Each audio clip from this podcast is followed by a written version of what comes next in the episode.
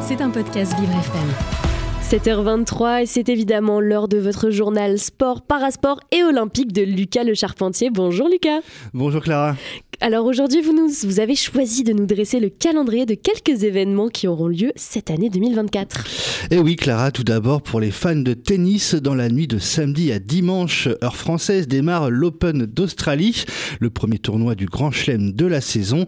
Après avoir fait son retour lors de l'ATP 250 à Brisbane, les blessures ne semblent pas épargner Raphaël Nadal. En effet, l'Espagnol vainqueur 14 fois à Roland Garros s'est de nouveau blessé lors de ce tournoi et ne sera donc pas au rendez-vous de cette Australian Open.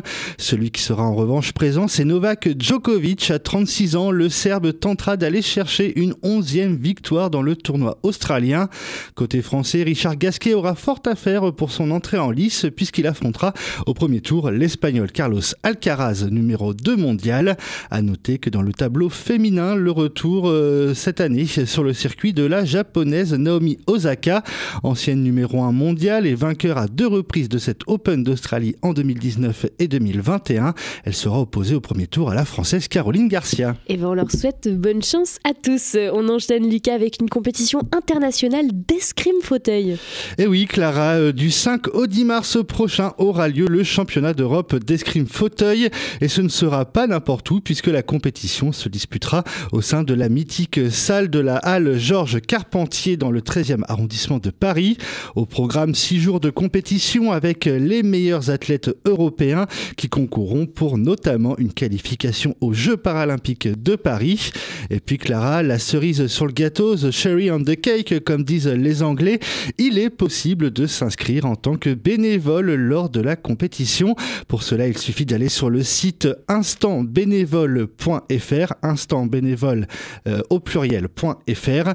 Quelques prérequis sont cependant demandés. Il faut être âgé au minimum de 16 ans à compter du 2 mars 2024 et être disponible sur toute une journée lors de la compétition. Eh bien écoutez Lucas, déjà vous allez peut-être nous en reparler, mais surtout si vous voulez être bénévole, vous avez déjà parfaitement l'accent anglais pour euh, vous occuper des, des, des euh, escrimeurs Non pas du tout, des gens qui font de l'escrime. Des escrimeurs, escrimeuses. Des escrimeuses. Eh bien écoutez, j'ai appris quelque chose aujourd'hui, des escrimeurs et escrimeuses internationaux.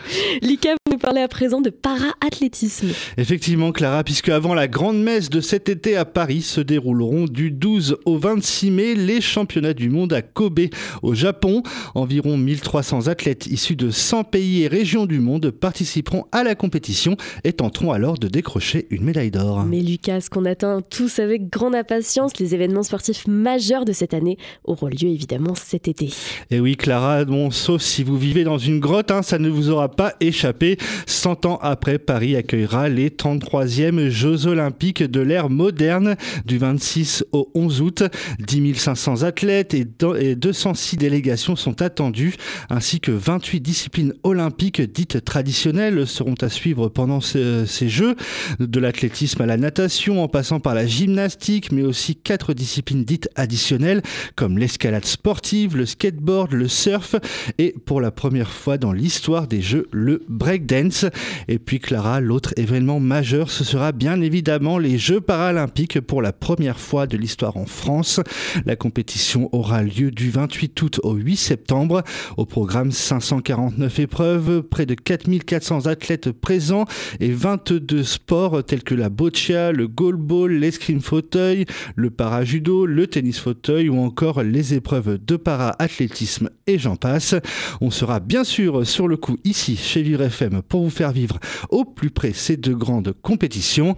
Mais avant cela, Clara, on vous fera également vivre de l'intérieur un autre grand événement, comme depuis deux saisons maintenant, le Tour de France avec le Tour de Léo. Rendez-vous le 29 juin pour le départ de cette 111e édition de la Grande Boucle qui partira de Florence en Italie avec toujours 21 étapes au programme. Et pour cause de JO, l'arrivée se fera, on le rappelle, à Nice le 21 juillet. Et va écoutez Lucas, on va regarder tout ça de très près. Vous serez évidemment là toute cette année pour nous parler de tout ça. C'était un podcast Vivre FM.